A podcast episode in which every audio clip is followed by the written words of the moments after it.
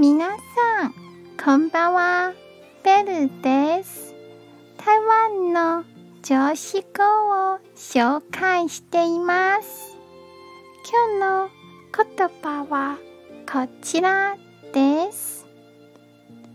成功のために努力する必要はありません。